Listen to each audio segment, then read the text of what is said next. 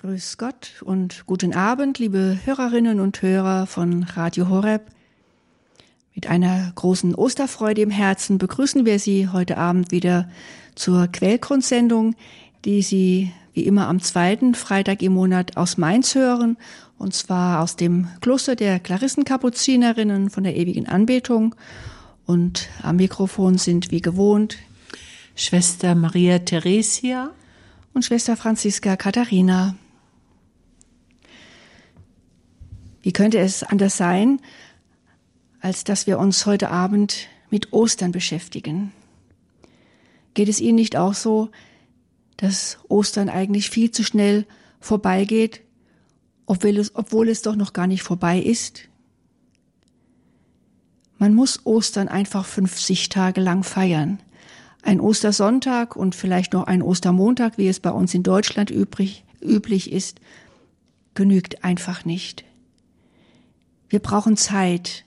Wir brauchen Zeit, das, was geschehen ist, wirklich ja zu verdauen, es in uns aufzunehmen und immer wieder zu, zu betrachten, zu ruminieren, zu meditieren. Und genau das möchten wir gerne heute Abend gemeinsam mit Ihnen tun. Es ist immer schade, wenn kurz nach Ostern alles wieder weggeräumt wird in den Geschäften und zu Hause, wenn alle Ostergestecke wieder verschwinden und man sozusagen zur Tagesordnung übergeht. Dabei ist die Tagesordnung in dem Sinn, im geistlichen Sinn, eigentlich noch gar nicht dran. Und es ist gut, dass wir nicht nur 50 Tage Ostern feiern, sondern 52 Sonntage im Jahr sind Tage, ja, die Ostertage sind. Tag des Herrn, wo wir an die Auferstehung des Herrn denken. Es ist auch gut, dass wir uns auf Ostern intensiv vorbereiten durch die Tage der Fastenzeit und dann ganz besonders in der Karwoche. Und ich kann mir kein Ostern vorstellen, ohne dass wir Palmsonntag, Gründonnerstag und Karfreitag gefeiert haben und den Kasamstag durchgestanden haben, den Tag der Grabesruhe, den Tag, in dem wir daran denken, dass Jesus im Grab lag und ja, diese Niedergeschlagenheit der Jünger uns vor Augen steht. Wie kann, könnte man sonst in der Osternacht wieder das Halleluja singen, es mit ganzem Herzen, mit großer Freude singen, wenn wir uns nicht so darauf vorbereitet hätten, wie wir es, Gott sei Dank, durch die Anleitung der Kirche tun. Genauer betrachten möchten wir heute Abend gerne die sogenannten Osterbegegnungen. Wir lesen ja sehr viele Geschichten von Jüngern, die den Herrn plötzlich sehen, die dem Herrn begegnen. Auch Maria Magdalena, die den Herrn am Grab sucht und nicht findet und ihm dann doch begegnen darf. Wir feiern jedes Jahr Ostern und das Osterfest ist ja immer dasselbe Fest. Wir feiern immer dieselbe Auferstehung. Wir feiern immer denselben Herrn. Der Auferstandene ist immer derselbe. Aber es ist gut, wenn wir jedes Jahr ganz bewusst und neu Ostern feiern, denn wir, die wir Ostern feiern, sind nie dieselben. Ja, wir tragen immer denselben Namen und wir sind derselbe Mensch, den wir vor einem Jahr und den wir vor zehn Jahren waren. Und doch sind wir anders. Wir sind weiter gewachsen, hoffentlich. Wir haben uns weiterentwickelt. Wir sind älter geworden. Wir sind hoffentlich reifer geworden. Wir sind vielleicht fester gewachsen im Glauben. Auf alle Fälle können wir sagen, wir sind an jedem Osterfest anders. Und der Auferstandene, er trifft auf uns als Menschen, die sich ständig verändern. Er, der immer der gleiche Herr ist,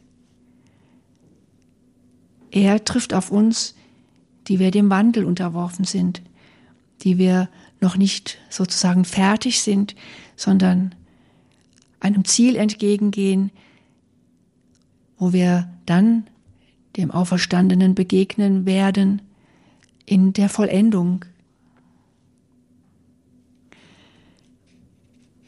Jesus, der Auferstandene, er trifft uns immer anders an. Und man könnte sagen, so haben wir es jedenfalls aus den Osterbegegnungen herausgelesen, er gleicht sich immer wieder unserer Seele an. Er begegnet den Jüngern, so wie wir es in den Evangelien lesen, nicht immer gleich. Er sagt nicht zu Maria von Magdala, komm hier, sieh meine Wundmale, leg deine Hand in meine Seite, berühre meine Male und glaube. Ebenso wenig sagt er es zu den Emmaus-Jüngern. Er begegnet jedem Einzelnen ganz anders, auf eine andere Weise so, wie es für die, für den Einzelnen gut ist. Er passt sich der Seele an oder er gleicht sich der Seele an und begegnet so, wie die Seele es braucht. Und so kann man sagen, Jesus spricht keine Fremdsprache zu unserem Herzen, seine Sprache, die unveränderbar wäre, sondern er spricht zu jedem Herzen so, wie es das Herz aufnehmen kann. Er begegnet dem einzelnen Menschen so, wie der andere ihn dann aufnehmen kann. Wenn wir die verschiedensten Erzählungen der Erscheinungen Jesu nach seiner Auferstehung lesen in der Bibel, dann sind es Begegnungen in der Vergangenheit vor 2000 Jahren und doch können wir bei all diesen Begegnungen immer wieder fragen, und wie begegnet er mir? Ist diese Begegnung mit seinem Jünger Thomas beispielsweise auch eine Begegnung mit mir heute? Wie kann ich diese Begegnungen Jesu mit den Jüngern auf mein Leben übertragen? Kenne ich diese Erfahrungen der Jünger, die dem Herrn begegnen? Und es ist ja interessant, dass bei allen Begegnungen Jesus der Aktive ist, der den Einzelnen entgegentritt sozusagen. Abgesehen von Maria von Magdala, die ihn ja im Grab sucht, aber eben bei den Toten sucht, ist ja eigentlich keiner da, der Jesus als den Auferstandenen suchen würde, obwohl er es angekündigt hat, dass er sterben wird und dass er auferstehen wird, ist keiner da, der den Auferstandenen sucht. Alle sind niedergeschmettert und glauben Jesus Tote. Aber er ist es nicht, er lebt und er stellt es unter Beweis in den vielfältigen Begegnungen mit seinen Jüngern und Jüngerinnen.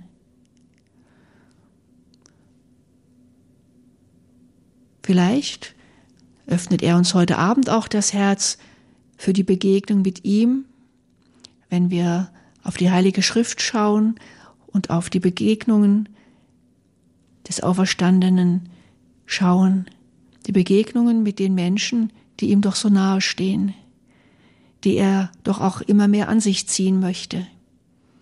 Und er möchte auch uns an sich ziehen und möchte uns begegnen, dort, wo wir stehen, dort, wo wir leben und vor allem dort, wo wir ihn doch suchen.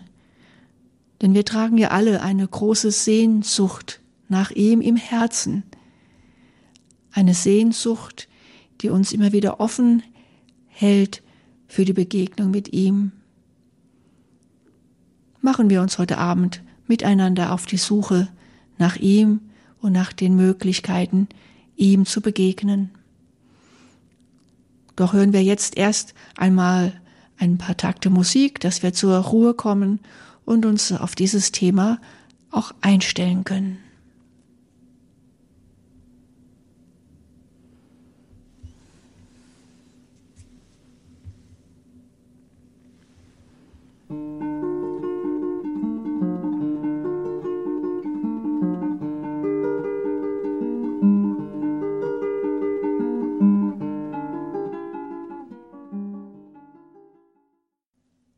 Liebe Hörerinnen und Hörer,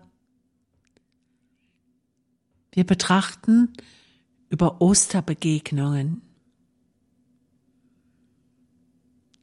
Etwas, was bis dahin noch niemals erfahren wurde. Da ist einer am Kreuz gestorben und plötzlich steht er in der Mitte seiner Anhänger. Da ist einer am Kreuz verblutet unter Zeugen. Viele haben es gesehen, denn viele haben ihn beweint. Und plötzlich steht er inmitten seiner Jünger, so wie uns das Johannes Evangelium berichtet. Am Abend dieses ersten Tages der Woche, als die Jünger aus Furcht vor den Juden die Türen verschlossen hatten, kam Jesus, trat in ihre Mitte und sagte zu ihnen, Friede sei mit euch. Nach diesen Worten zeigte er ihnen seine Hände und seine Seite. Da freuten sich die Jünger, dass sie den Herrn sahen. Soweit das Evangelium. Die Jünger hatten aus Furcht vor den Juden die Türen verschlossen. Es war gefährlich geworden, Jesus zu kennen, sein Jünger zu sein, als diejenigen erkannt zu werden, die ihm damals nachgelaufen sind, die mit ihm gesehen wurden, die seine Begleiter waren. Es war gefährlich geworden, diesen Menschen zu kennen. Und jetzt, jetzt sind sie verschüchtert, jetzt sind sie irritiert, jetzt finden sie nur noch Trost, indem sie zusammenhalten. Sie sind gemeinsam an einem Ort, in einem Raum, und wir können uns es nicht anders vorstellen, als dass sie bedrückt sind, dass sie ratlos sind, ja, ratlos. Sie wissen nicht ein noch aus, so ist es, genau so ist es. Wie könnten sie denn darauf kommen, dass Jesus lebt? Wie wäre es denn möglich, an das Unglaubliche, zu glauben, das Unglaubliche für wahr zu halten. Und da heißt es in diesem Text, Jesus trat in ihre Mitte. Wo war die Mitte der Jünger? Wo war die Mitte in ihrer Ratlosigkeit,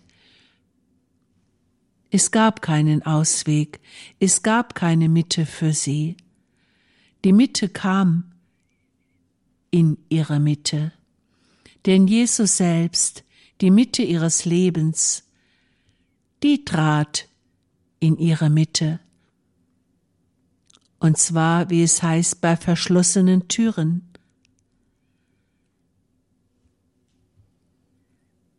Wir können uns vorstellen, dass durch die Jünger eine Erschütterung ging.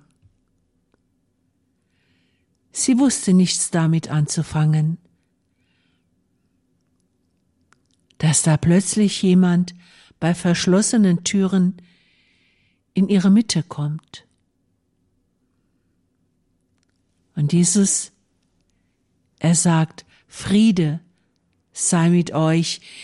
Ich stelle mir vor, in diese Aufgewühltheit, in diese Irritation, in diese Ratlosigkeit, da kommt einer und sagt, Friede sei mit euch. Woher soll dem Menschen Frieden kommen, wenn er ratlos wird, wenn er keinen Ausweg mehr weiß? Woher? Es kann nur aus dieser Mitte herauskommen, aus dieser Mitte heraus, die Jesus selber ist. Ich bin in eurer Mitte, hat er einmal gesagt. Ich bin in eurer Mitte wie einer, der dient, der dem Frieden dient. Und ich stelle mir die Szene vor, als Jesus dann anfängt, ihnen seine Wunden zu zeigen. Jesus, der gekreuzigte, der als Auferstandener bei ihnen ist, er zeigt ihnen seine Wunden. Er zeigt ihnen die Wunden seiner Hände und seiner Seite. Jesus weist sich aus als der Gekreuzigte, der nun als der Auferstandene vor ihnen steht. Das heißt, die Wunden Jesu sind nicht vernarbt. Sie sind nicht verschwunden. Bei uns Menschen, bei unserem Leib, da ist es doch oft so, dass man nach einer OP kaum mehr noch die Schnittwunden sieht, dass sie mit der Zeit vernarben. Ja, und wenn man Glück hat, verschwinden sie ganz. Aber bei Jesus sind die Wunden ein Echtheitssiegel. Bei Schwester Faustina sagt er einmal, wenn ihr mir nicht glaubt, dass ich euch liebe, so glaubt doch wenigstens meinen Wunden. Der göttliche Leib, der verklärte Leib, er hat verklärte Wunden, also immerhin müssen sie als Wunden zu erkennen gewesen sein, denn er zeigt sie ihnen. Die Jünger sollen durch den Blick auf seine Wunden Vertrauen gewinnen. Vertraut meinen Wunden, denn sie weisen mich aus als denjenigen, den sie ans Kreuz geschlagen haben, der sich festnageln ließ auf seine Liebe zu den Menschen. Die Wunden sind ein Ausweis für seine Liebe zu Menschen. Liebe Hörerinnen und Hörer, ich möchte so gerne diese Osterbegegnung der Jünger auf unser Leben übertragen. Und ich möchte uns wünschen, dass auch wir mitten in unserer Ratlosigkeit, die wir oftmals zu ertragen haben, mitten in den Irritationen dieses Lebens, möchte ich so gerne, dass der Auferstandene in meine Mitte kommt, in meine Mitte, das heißt in mein Herz. Und wie gerne hätte ich, dass er mir seine Wunden zeigt, die mir sagen, so sehr liebe ich dich. Wir dürfen es persönlich meinen. Wir dürfen es einfach auf uns selbst beziehen. Diese Liebe. Friede sei mit euch. Wenn ich auf die Wunden Jesu schaue, im Glaube, dann finde ich Frieden bei allem, was mich irritiert, bei aller Ausweglosigkeit immer wieder. Es bleibt uns nicht erspart, dass wir kämpfen, dass wir suchen, dass wir immer wieder irritiert werden, dass wir belastet werden von unserem Leben, von unserem Lebensweg, Denn wir Menschen, wir können nicht einen Weg gehen, der am Kreuz vorbeiführt. Nein, wir sind in einer Kreuzesnachfolge. Wir Christen, wir vertrauen darauf, dass im Heil des Kreuzes auch unser Leben geborgen ist. Das Kreuz, das uns erlöst hat,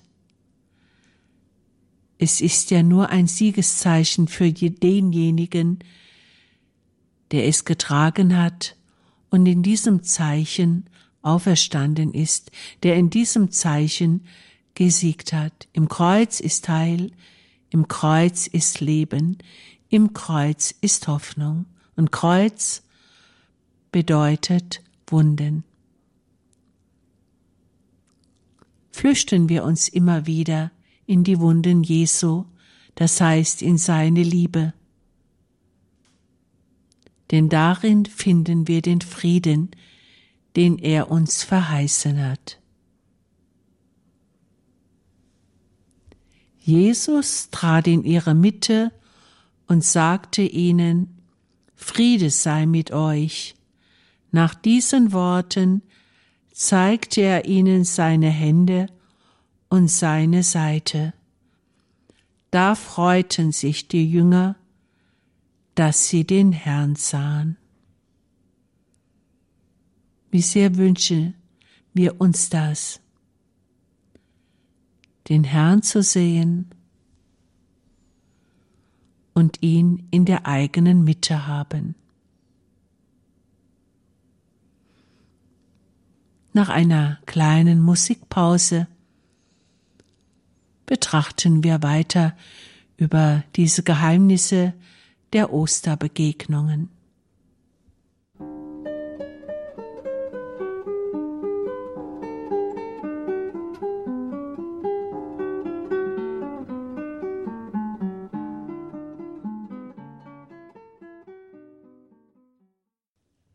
Osterbegegnungen.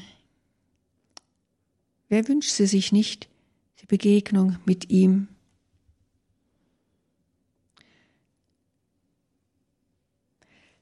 Es gibt ein Evangelium, das mich immer besonders anspricht, jedes Jahr von neuem, wie ich vorhin schon sagte.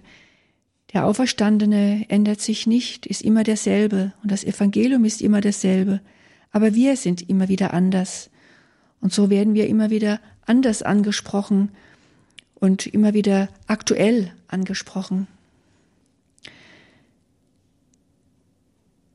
Mich angesprochen hat das Evangelium bei Johannes im 21. Kapitel, wo davon die Rede ist, wie Jesus den Jüngern ein drittes Mal erscheint, wie er ihnen wie er sich ihnen ein drittes Mal offenbart, und zwar am See von Tiberias. Sie kennen sicherlich alle dieses Evangelium.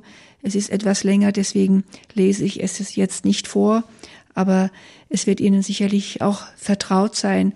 Ich werde es versuchen, Ihnen ein wenig näher zu bringen. Das Erste, was mich immer wieder äh, nachdenklich macht, ist, wenn davon die Rede ist, wie die sieben Jünger am See von Tiberias zusammensitzen.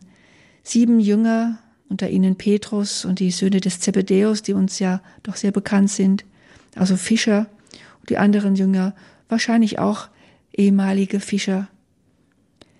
Sieben Jünger, sie bleiben immerhin zusammen. Zwar sind alle irgendwie zerstreut am Anfang, doch sie finden sich wieder zusammen nach dem ersten Schock. Und es ist tröstlich zu lesen, dass Gemeinschaft doch auch stärkt. Und ich denke, es ist für uns auch ganz wichtig, dass wir nicht Einzelkämpfer sind als Christen, sondern dass wir immer wieder die Gemeinschaft suchen und dass wir in Gemeinschaft Gott suchen. Das tun diese Jünger, aber zunächst sind sie erst einmal, wie es im eben geschilderten Evangelium auch war, sind erstmal die Jünger ratlos.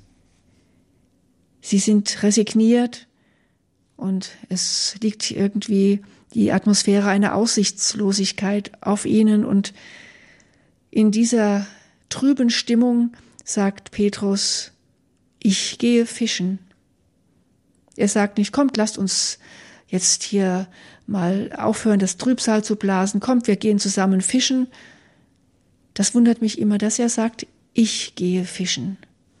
Also er trifft seine Entscheidung für sich. Ich möchte jetzt das tun, was ich am besten kann, was ich gelernt habe. Ich gehe fischen. Die anderen Jünger hängen sich an ihn, sagen, ja, wir gehen jetzt auch mit. So empfinde ich es jedenfalls, so lese ich es heraus. Sie folgen ihm in den Alltag hinein. Auch das ist ihr Alltag, ihr Beruf, das, was sie können.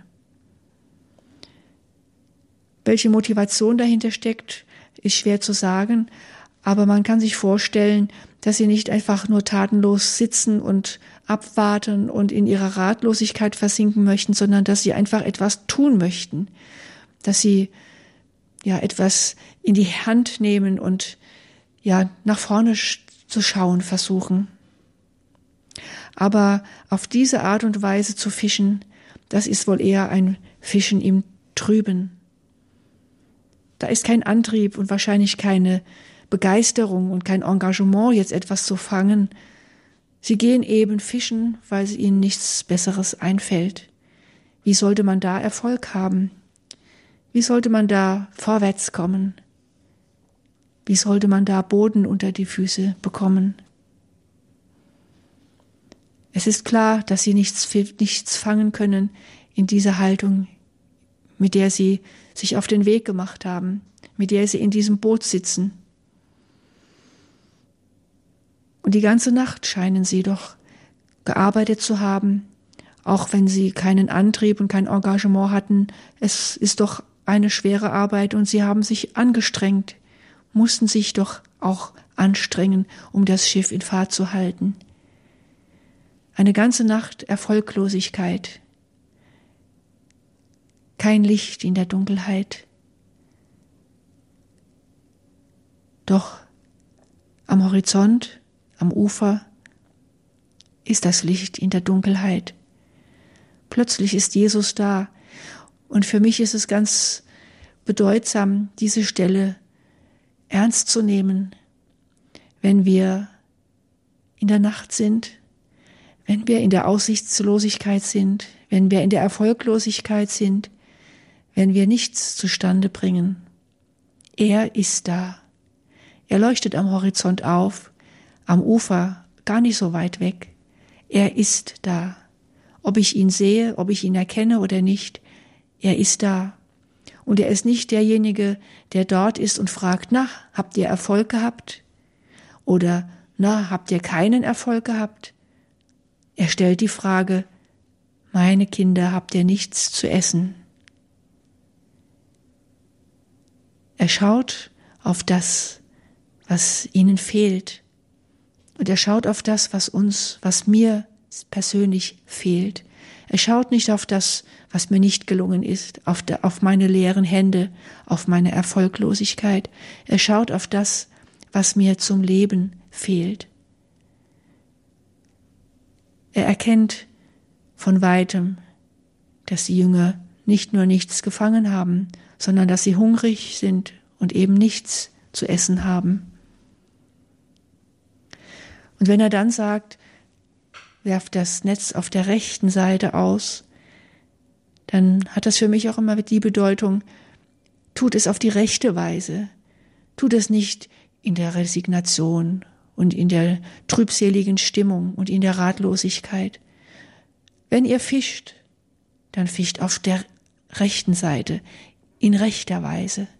Dann soll es ein rechtes Tun sein. Dann sollt ihr ganz und gar dabei sein und es mit ganzem Herzen tun. Nicht lieblos so einfach irgendwie als Pflichterfüllung, sondern dann tut es mit ganzem Engagement, mit ganzem Herzen auf der rechten Seite. Auch wenn es schon morgen ist, auch wenn die Sonne schon aufgeht und die Fische eigentlich gar nicht mehr da sind. Fischt auf die rechte Weise und ihr werdet Erfolg haben. Das ist die Zusage, die er uns immer wieder gibt. Fischt, fischt in eurem Leben, auf eurem Lebensweg, dort, wo ihr vielleicht gar nichts vermutet, wo ihr meint, dort könnt ihr sowieso nichts fangen. Fischt genau dort. genau dort, wo es dunkel ist, wo ihr meint, niemals Erfolg haben zu können. Jesus ist der, der aufbaut, der motiviert, der uns zum rechten Tun führt, der es immer wieder tut, der uns immer wieder begegnet, damit wir dieses rechte Tun, dass wir dieses rechte Tun einüben und auf sein Wort hin das Netz dort aufwerfen, wo er sagt, nicht wo wir, wir meinen, wo die beste Stelle ist.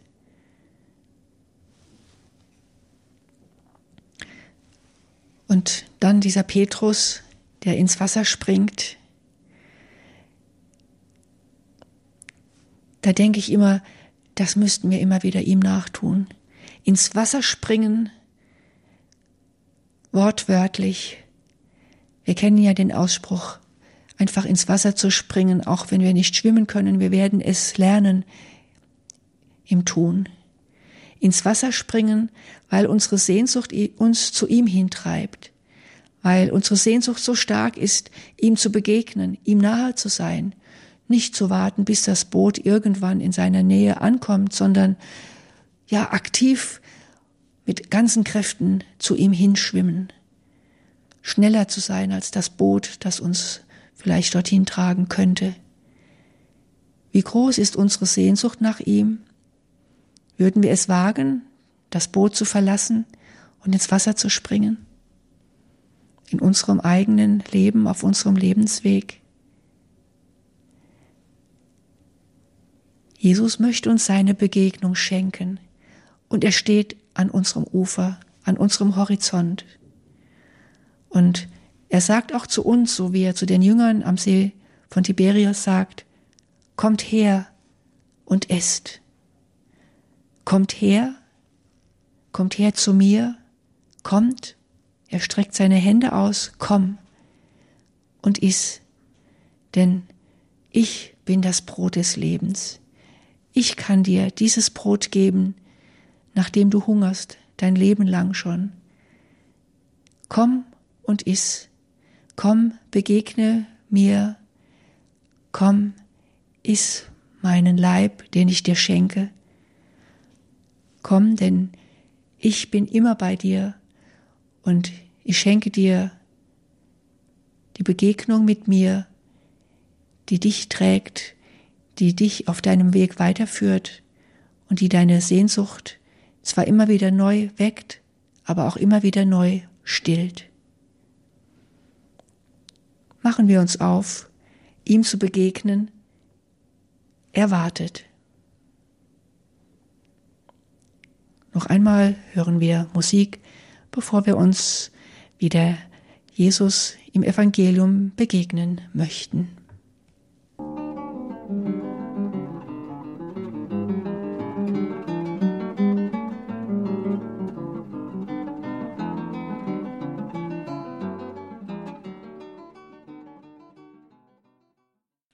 Bei unseren Osterbegegnungsbetrachtungen kommen wir zu einer Perikope, in der eigentlich das Wichtigste vom ganzen Evangelium steht.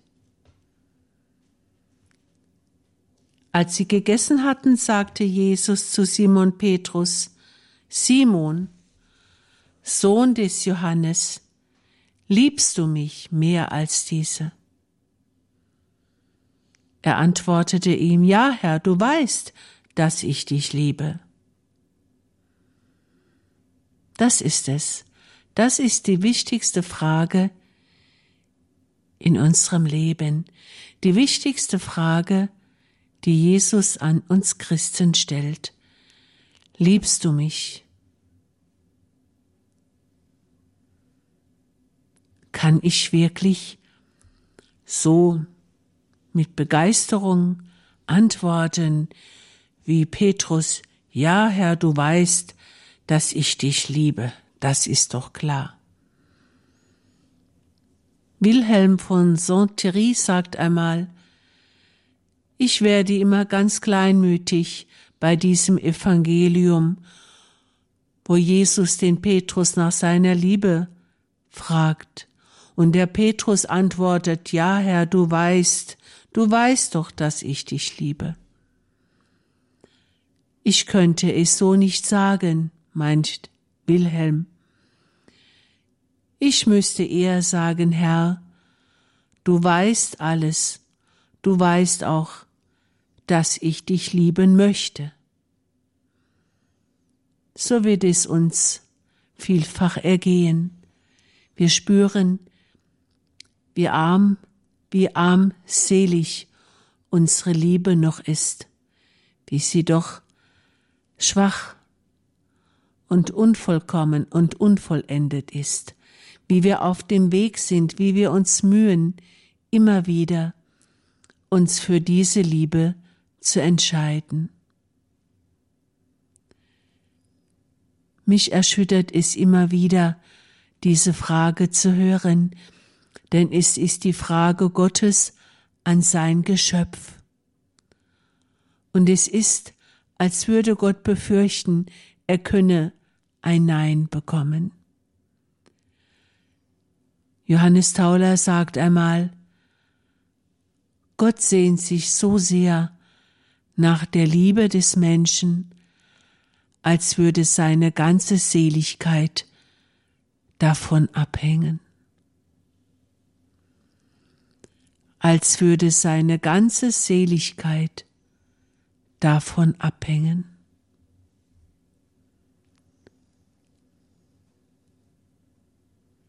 Man kann es eigentlich gar nicht so recht kapieren. Man, man, man, man kann sich das gar nicht vorstellen. Es ist auch gar nicht vorstellbar, dass Gott, der Höchste über der ganzen Erde, sich nach der Liebe des Menschen sehnt, als würde seine Seligkeit daran hängen, dass der Mensch Antwort gibt, dass der Mensch Antwort gibt und zu seinem Gott sagt, ja, ich liebe dich. Wir brauchen ein ganzes Leben lang, um dahin zu kommen, und ich wünsche uns, dass wir am Ende unseres Lebens, wenn wir dieser Liebe gegenüberstehen, dass wir zu sagen vermögen, ja Herr, ich liebe dich und ich möchte dich eine ganze Ewigkeit lieben.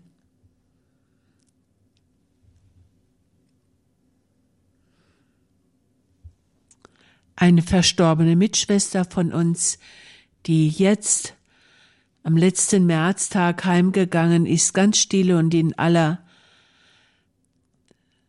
Treue und in einem Frieden.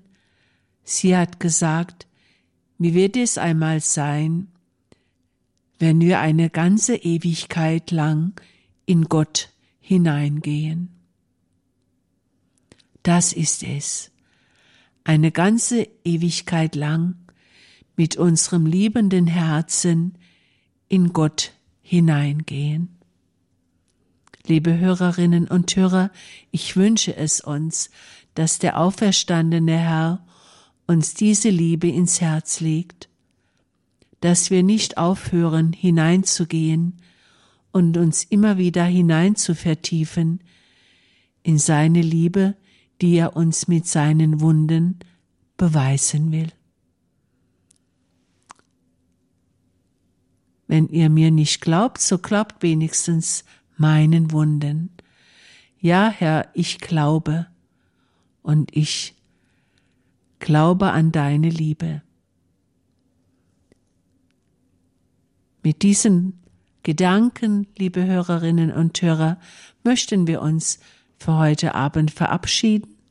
Wir wünschen Ihnen noch eine frohe und gesegnete Osterzeit und bleiben auch mit Ihnen im Gebet und in der Osterfreude verbunden, Ihre Schwestern Franziska Katharina und Maria Theresia.